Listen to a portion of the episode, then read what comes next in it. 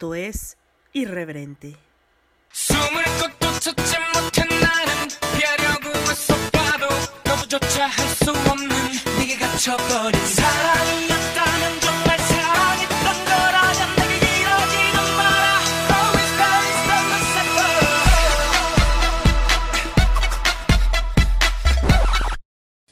Podcast es vulgar y grosero. Las voces célebres son pobres imitaciones y por su contenido nadie debe escucharlo. Tú. Hola, soy Catástrofe y ¿qué creen, babies? Esta es la quinta vez que trato de grabar esto. El universo conspira para que la cague cada que voy a grabarlo. Pero bueno, ¿cómo están? Hoy es 20 de agosto del 2019. Hace tres años comencé a grabar un podcast que se llamaba Bizarro B0. Eh, se llamaba así por, el por un antagonista de Superman, por Bizarro, y porque él tenía una B y un cero en su traje y él pronunciaba Bizarro en lugar de, de cero. Pero por eso, por ese, ese personaje de DC, le puse Bizarro a Bizarro. Porque era todo lo extraño, todo lo que nunca pediste en un podcast, ¿no? Eh, listo para ser querido, aunque nadie lo quiera. Eh, Bizarro recibió muchas críticas malas mm, en su momento. Una que otra buena, pero normalmente eran críticas malas. De ahí, de ahí me empezaron a seguir gente que hasta la fecha, o sea, les agradezco que sigan escuchándome, como Edgar, como Darío, como Joel, Gracias a Bizarro conocí a Manolo Matos, hola Manolo Matos, con el que grabo polifonía, es mi compañero de polifonía. Eh, en fin, Bizarro me abrió muchísimas puertas, pero sin embargo es hora de, de decirle adiós a Bizarro. Es hora de terminar esto y si quisiera guardar unos cuantos episodios que son los más populares. Son bastantes, yo pensé que iban a ser 10 episodios, francamente, los que iba a resubir y ya, no más. Pero no. Eh, van a ser 34 episodios. O imagínense, 34 episodios. Y apenas son la mitad de los episodios que grabé en Bizarro. Entonces sí, voy a deshacerme de mucho material. Si ustedes gustan, pueden descargarlos. Porque a partir de... ¿Qué será? Septiembre. Mediados de septiembre voy a desechar todos los que ya no voy a resubir. Y pues, ni modo. Y supongo que editaré algunas partes de, de los episodios. Pero, de antemano, muchas gracias a los que me siguen desde mis comienzos, desde, desde hace un chingo, desde hace un chingo, desde hace tres años. Tal vez no es mucho para, para ustedes, pero para mí yo creo que sí es bastante y recordar que en este, por ejemplo, que les voy a subir, que soy leyenda, yo leí todo, o sea, yo me leí el libro como dos veces, leí el libro dos veces, me acuerdo. La primera lo leí por... No, no mames. Leí el libro más veces, leí el libro tres veces. Verga, no me acordaba. Y lo perdí. No mamen, regálenmelo. bueno, soy leyenda, lo leí primero por gusto y no me gustó. Después lo, le di otra segunda oportunidad y ahí fue donde me gustó. Después lo leí una tercera vez para hacer el ensayo que escribí para leerlo en este episodio. Sí hice un ensayo completo, incluso se escucha cuando paso las páginas, se escucha mi nerviosismo, se escuchan mis muletillas, se escuchan muchos errores que cometo a la hora de hablar.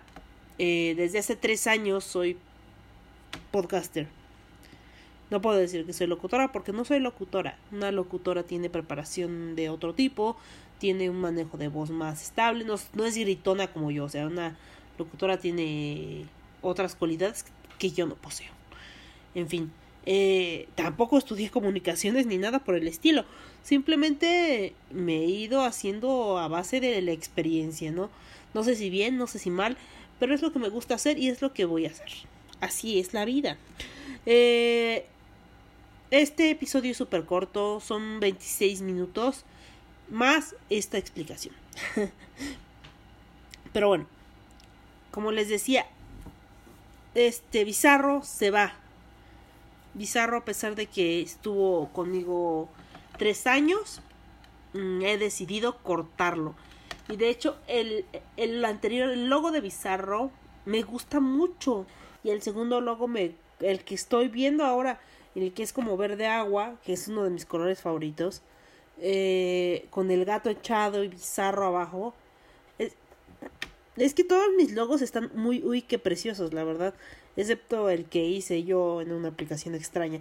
Pero, o sea, el que tengo ahorita es fantástico. Es como que todo lo que tenía en mi mente para irreverente plasmado. Me gustó muchísimo. No puedo. es que. Es que es genial. En fin. Eh, ha pasado mucho en Bizarro. Pasó mucho en Bizarro. Probablemente en estos 34 episodios que vaya subiendo poco a poco. Y los subiré a todas las plataformas. Eh, van a encontrar cómo me he desarrollado y me, me he desenvuelto en este en esto del podcasting y es como una mirada al pasado es como una mirada al pasado y ya no los aburro más y los dejo con la vieja catástrofe llena de inseguridades hasta que en uno de los episodios posteriores bien les digo que aún me falla mucho en episodios posteriores, en, o sea, pasó el tiempo después de este 13 de junio del 2016 y mm, alguien me dijo algo que me marcó muchísimo, que fue, ¿para qué te preocupas por lo que dices? O si te equivocas, o si no te equivocas. De todas maneras, si te equivocas, nadie te va a escuchar. Entonces, fue cuando dije, oye, sí, tienes razón nadie me va a escuchar. Si nadie me va a escuchar, puedo decir lo que me salga del coño. Y fue cuando me empecé a soltar un poco. Pero bueno, le, los dejo aquí con la vieja catástrofe y sus 26 minutos con 28 segundos de Soy leyenda. Espero sus comentarios, que les guste o que no les guste, no lo sé.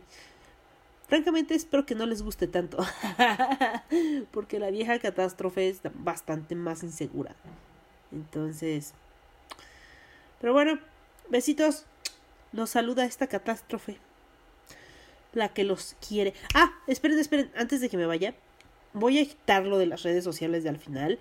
Y les digo que me pueden localizar en Twitter como arroba irreverentepod también me pueden encontrar en Instagram como Podcast Irreverente. También me pueden encontrar en Facebook, en la página Podcast Irreverente. Irreverente Podcast. Y también, ¿qué otra cosa pueden hacer? Ya estoy en Spotify. Seguramente me están escuchando en Spotify. Pero estoy en iBox, estoy en, en Google Cast, en todas las pinches plataformas más habidas por haber. Gracias a Anchor. Gracias, Anchor. Y pues ya es todo. Escuchen Polifonía. Y bienvenidos a Irreverente, que es una nueva etapa. Espero que me acompañen durante mucho tiempo en este, en este nuevo proyecto que es Irreverente. En esta nueva etapa. Y, y bueno, dejemos esto como un pedacito de recuerdo, un pedacito de algo que empecé a hacer hace tres años. Y me pone un poco nostálgica. Así que mejor los dejo antes de que me ponga toda sentimental y vaya a llorar y cosas por el estilo. Nadie quiere escucharme llorar y moquear y, lloriquear. No. Eh, no sé, no recuerdo ni siquiera si tiene música esto o no. En fin, eh, los dejo y nos escuchamos cada quincena. Bueno, cada, cada que les anuncie la salida de los podcasts. Por ahora, este va a salir el 29 de agosto. Es, y el 30 va a salir el nuevo, que espero sea ya con mi psicóloga acerca de burnout. Y eso es todo. Entonces, nos vemos, amiguitos míos. Sí, me gusta Dallas, perdón. Bye bye. Hola, así comienza el primer episodio de Bizarro. Hoy les hablaré de Soy Leyenda. Les recomendaré una taberna y una banda de, una banda de música uruguaya. Muy buena, comenzamos. Esto es Bizarro. La primera vez que leí Soy Leyenda de Richard Matheson, les confesaré que yo seguía en el hype de la película. Me había gustado mucho. Entonces leer el libro fue así como un shock para mí, porque realmente no coinciden el libro y la película. Ahora puedo, ahora veo las, el libro y la película como dos cosas diferentes, que no tienen muchas cosas en común, no, no tienen muchas cosas en común, más que el nombre y uno que otro detalle mínimo. Bueno, vamos a recordar un poco de la, de la película a grandes rasgos. Tal vez me equivoqué o recuerde las cosas ambiguamente porque tiene mucho que no veo la película. La película de Soy Leyenda habla de vampizombis o tenemos como como este sujeto, este vampiro zombies y de un hombre que vive con un perro que se llama Samantha, una perra que se llama Samantha, y busca con locura el remedio, la cura para la enfermedad que ha convertido a la mayor parte de la gente en vampiros zombies. En la película, como se muestran muchas otras, la epidemia comienza con algo que se parece a la rabia, pero es una enfermedad más agresiva, como en muchas películas de zombies. No hay spoilers porque salió esta película en 2007-2008 y doy por hecho que ya todo el mundo la vio, a menos que hayan vivido debajo de una piedra o pues odien a Will Smith y no vean nada de Will Smith. Así que durante la trama, el Neville, que es el nombre del personaje, Robert Neville, cae en una de sus trampas y se queda después de oscurecer. Su perrita Samantha lo defiende y como consecuencia queda infectada del virus. Y la, posteriormente la tiene que sacrificar. Esto lo deprime mucho. Y eh, en su depresión él se queda fuera hasta, hasta oscurecer. Y de, este, de esta situación lo rescata una mujer y un niño. Tiene por primera vez interacción humana después de tres años, ya que él había estado mandando un mensaje que él era inmune y que tenía comida y que podían estar ahí en su casa, ¿no? La mujer y el niño llegan a refugiarse y en este proceso él logra por fin descubrir la cura. Por un descuido de la chica, los zombies o los vampiros zombies llegan a su casa y atacan la casa. En este ataque masivo, él no puede defenderlos y decide este darles la cura y sacrificarse con una especie de bomba. De esa forma, salva a la humanidad, dejándole a, la gente una cura que hace que los que estaban infectados vuelvan a la normalidad, o lo que nosotros conocemos como normal. Mm, cabe destacar que hay un este, final alternativo que no, no es aceptado, en el cual Robert Neville sobrevive. Sobrevive y él va con la mujer y el niño a, a dar la cura a la gente. Por eso es una leyenda. este, dejando atrás qué bonito, muy épico, muy heroico, muy romántico, pues en, la, en el libro es una cosa totalmente diferente.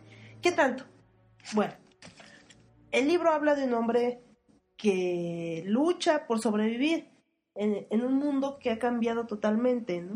Se ha extendido una extraña enfermedad que ha destruido la humanidad como la conocemos ya este es una historia oscura de aislamiento, solitaria. Robert Neville parece ser el único vestigio de la humanidad en la que todos vivimos, en la humanidad. Todos los demás, vivos o muertos, se han convertido en vampiros. Después de la guerra bacteriológica, y después de ganar, porque en el libro dice que la guerra nadie la gana en realidad, porque los únicos campeones o los únicos ganadores de una guerra es la muerte, la destrucción, las pestes y las plagas. La muerte, ah, después de la falsa victoria, las tormentas de arena y la plaga de insectos y insectos, moscas y mosquitos que propagaban una extraña enfermedad que parecía convertir a las personas en vampiros, y antes de que la ciencia hubiera destruido a la leyenda, la leyenda había destruido a la ciencia y a todo. Ante la incredulidad de la gente y las mínimas normas de seguridad, ya que a pesar de que la plaga era notoria, las escuelas seguían funcionando con normalidad. Sin embargo, cuando la, la plaga fue incontrolable, comenzaron a quemar los cadáveres de los infectados, ya que vivos o muertos volvían como vampiros. El cuerpo de Katie, la hija de Robert Neville, había ido a parar a una hoguera, pero prometió que no sería así con su esposa, a pesar de que por ley era obligatorio quemar a los cadáveres. Neville cosió él mismo la mortaja que envolvió a su esposa y la enterró. Estando en contra de la ley, tuvo que ver cómo regresó de la muerte y terminó con su forma de vampiro. Después de todas estas desgracias, había perdido toda fe en que hubiera alguien más inmune a la bacteria, que se había apoderado de prácticamente todo el mundo. Después de tres años sin contacto con nadie ni nada vivo, aparte de los vampiros a los que cazaba, eh, se deprimió y decidió dejarse morir vivir alcoholizado, como la mayor parte del libro se la pasa alcoholizado, perdió toda fe en la vida y se deprimió, pero ocurrió un milagro. De repente escuchó un ruido fuera de su casa en la mañana y descubrió, a un perro mestizo. Un perro, pues no muy grande, eh, con una manchita en la cara y su orejita caída y todo herido. Entonces se dio cuenta que no era un perro vampiro, era un perro normal. Era un perro vivo, entonces, eso le causó mucha emoción y pudo este, salir de su depresión y con la esperanza de tener algún tipo de contacto con un ser vivo salió para tocar al perro, para sentir que no estaba solo y de esta forma lo único que consiguió fue ahuyentarlo, ¿no? Entonces el pobre animal después de haber estado encerrado, bueno, escondiéndose de de los vampiros, llega a la mañana y ve a un hombre alto, barbón, gritándole cosas que obviamente el perro no entiende y huye. Durante varios días Neville trata de ganarse al perro con este comida, con leche, con agua, poniéndoselo en la mañana. Porque primero él había pensado poner ajos alrededor de la comida para que de esta forma los, este, los vampiros no se acercaran a la comida pero pensó que si el perro se, veía atraído por la comida en la noche y era atacado por los vampiros, el shock sería tanto tan grande para él que se iba a suicidar. Entonces, mejor este retiró el alimento y en la mañana era cuando le pone este, le pone la comida al perrito.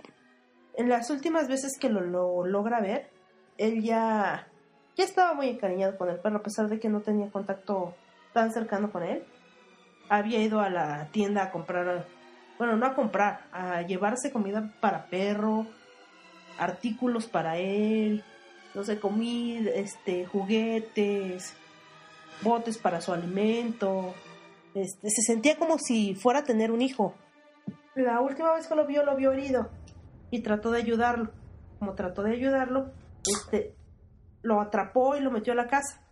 Trató de curarlo, pero el perro estaba muy asustado era de noche y trataba de, de rascar la, el piso porque al parecer el perro se enterraba todos los días para que los vampiros no lo pudieran encontrar. Entonces ya que lo tranquilizó, lo acarició y le dijo que él iba a estar cuidándolo, que no se preocupara, que todo iba a estar bien, el perro se calmó y estuvo con él una semana. Está triste que solo vivió el perro una semana. Después de eso el perro falleció y Neville volvió a quedarse solo, pensando en cómo iba a acabar con esa plaga de vampiros que estaba rodeando su casa, o cómo iba a seguir sobreviviendo ante esto. En un momento salió a su casa, salió de su casa y vio algo blanco a lo lejos en el campo. Él pensó que este era algo extraño, era un espejismo, era algo que no podía existir, porque era una mujer una mujer bajo el sol, viva. Entonces era algo muy improbable. No era vampiro porque si fuera vampiro se quemaría bajo el sol o estaría muerta. Entonces corrió a ella y la mujer, asustada por nuevamente la misma imagen del hombre barbón salvaje corriendo atrás de ti, no creo que haya sido este muy agradable. La mujer corrió, él la persiguió y a ella sí la agarró tal cual y se la llevó a su casa.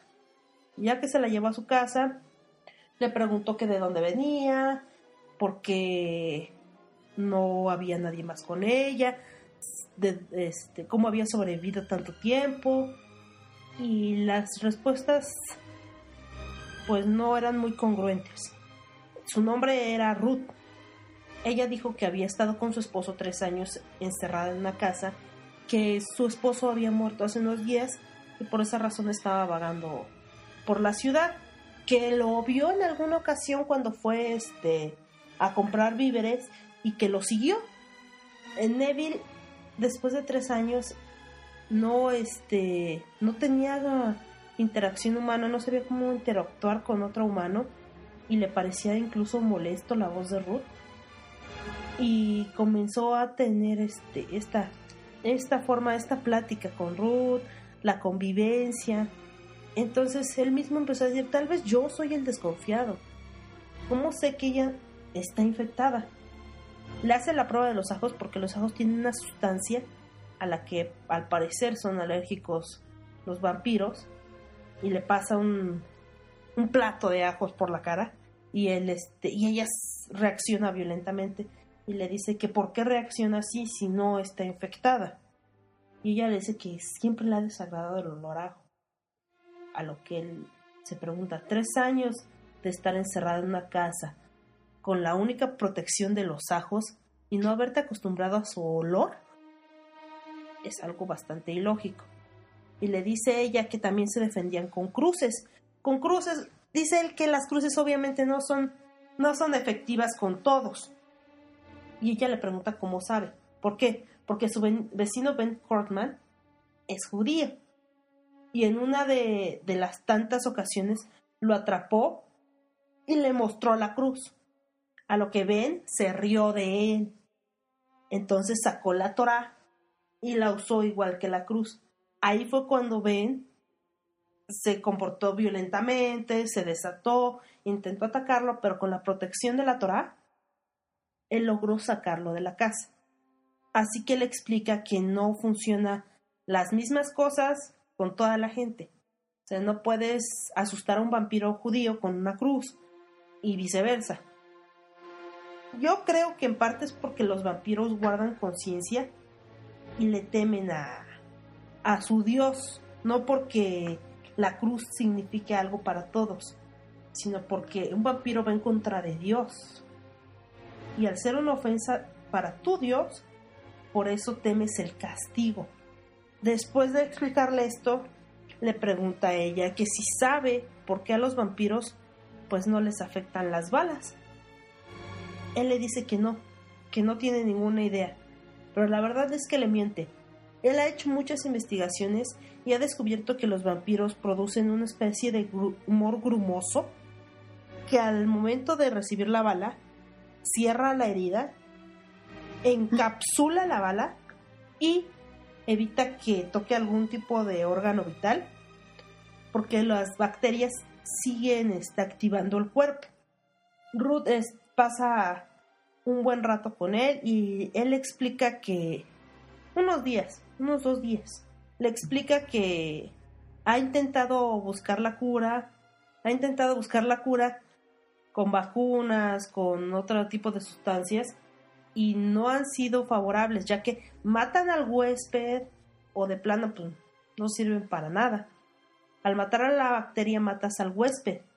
Y Ruth se encariña con él. Ve que es un buen hombre.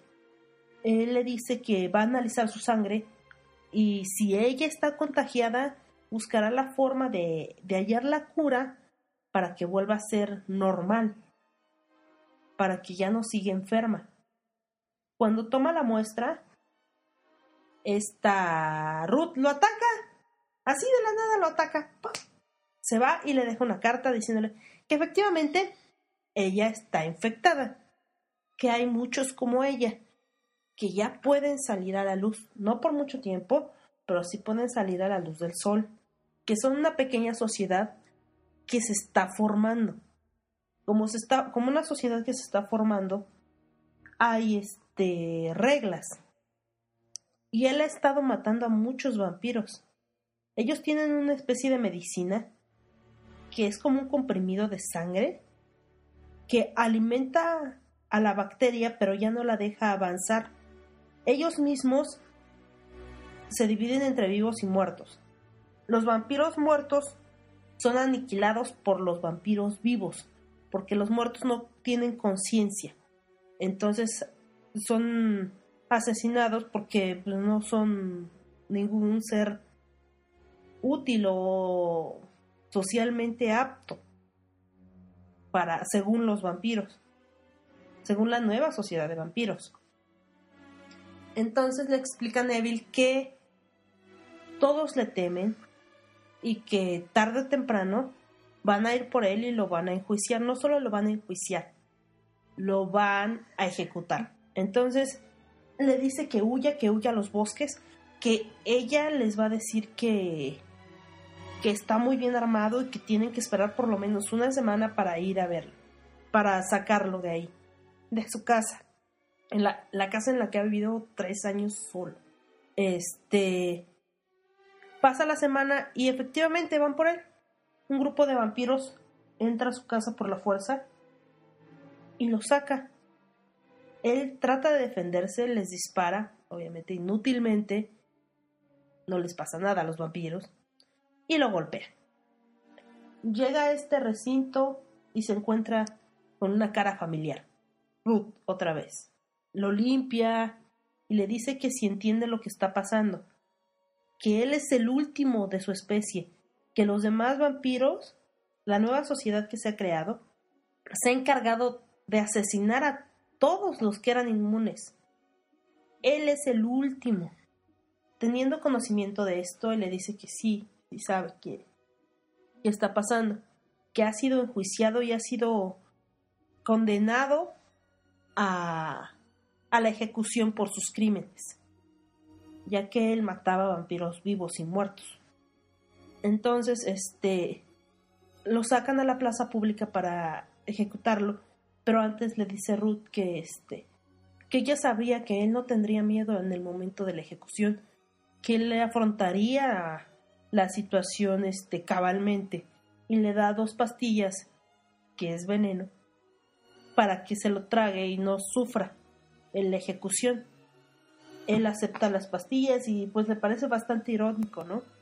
Finalmente, el, el raro, el monstruo era él, ¿no? Porque después de que la minoría había sido, habían sido los vampiros, cambió y la minoría, lo extraño, lo anormal, era él. Lo sacaron a la plaza pública y pudo ver todas esas caras pálidas viéndolo y había horror, había miedo, había duda. Entonces se rió entre dientes, porque supo que se había convertido en una leyenda, así como el hombre lobo, así como el Frankenstein, un Frankenstein, así como, no sé, el, monstruo del lagonés, el último en su clase. Y los vio y no los odió, porque finalmente los entendió. Ellos también tenían miedo. Y así Robert Neville murió y dio paso a una nueva humanidad. Este libro nos habla más que de nada de la intolerancia que, que puede llegar a tener el ser humano con lo que con la con su misma raza siendo que no todos somos iguales ya lo vimos por religión por color de piel nos matamos entre nosotros es lo mismo finalmente las minorías sufren porque son incomprendidas. Pero ah, hay algo que tengo que decir a favor de Robert Neville. Cuando todo empezó, era una enfermedad, era una plaga. O sea, no vas a abrazar a la viruela, no vas a abrazar un virus, no vas a, a querer, ay, sí, mira, mi hermana la viruela. Pues no. Pero al infectado después no, él no tenía conocimiento de que ellos estaban conscientes. creía que seguían el vivo instinto de alimentarse de los demás, de asesinar, de, de acabar con todo lo que él conocía. Ahora ven por qué no tiene nada que ver el libro con la película. Supongo que los que leyeron el libro primero y después entraron a ver la película fue así de ¿qué?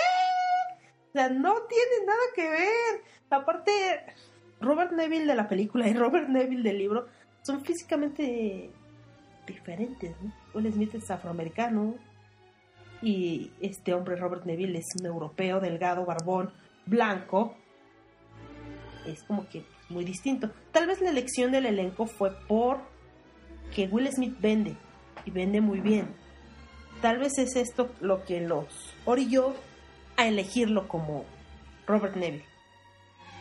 Y bueno, después de, de estos spoilers del libro, porque pues el libro no tiene nada que ver con la película, este, les recomiendo una banda uruguaya, se llama el Cuarteto de Nox. Eh, tiene un ratito. Y este me gustan algunas de sus canciones, raro de sus álbumes, raro, porfiado, son creo que son mis preferidos y es es extraño que me, me guste una banda sudamericana, pero es que la verdad sus letras son muy buenas. Y para seguir con la música y la bebida, este, les recomiendo una taberna que se llama La Primorosa. Se encuentra a unas cuadras del metro Chapultepec. Que mis indicaciones no son muy claras. Les dejo la dirección de este, de este lugar en la descripción del podcast. Excelentes margaritas, de los mejores hot dogs del de, la Ciudad de México, porque ya no es DF. Este, también hay promociones muy seguido. Hay chelas desde a 20 pesos. Y puede haber margaritas y cositas así. Depende del horario en la que lo visite. Económico, muy bonito para ir con los cuates a chelear un ratito. Y pues ya. Esto fue todo en su, en su podcast de Bizarro. Espero que no los haya aburrido mucho con mi plática de Soy Leyenda. Nos escuchamos luego. La verdad es que no hay una verdad. Leyendo una pared de la ciudad habrá sido una virtud o casualidad. Y sentí inquietud de estar a merced de tanta sed de dualidad. ¡Qué barbaridad! Lo barato sale caro, lo normal es lo raro. Estaré sonado, me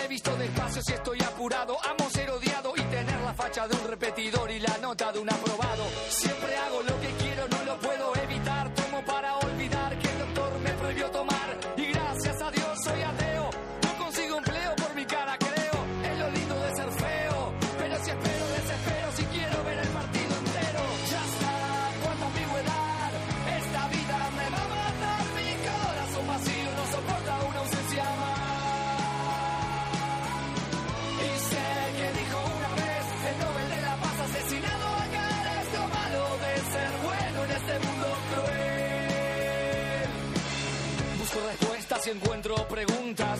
Nadie contesta porque cuesta separarse de una mala junta. Y no hay contradicción, dije que me equivocaría y como me equivoqué tuve razón.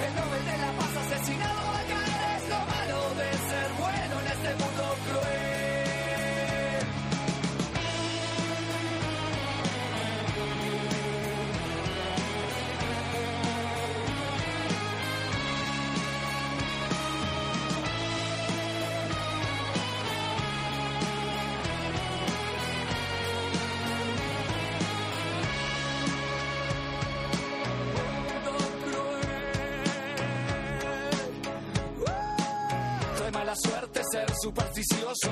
Acaricio un círculo y se vuelve un círculo vicioso. Soy cauteloso y juro seguro que todo es dudoso. ¿Cuántas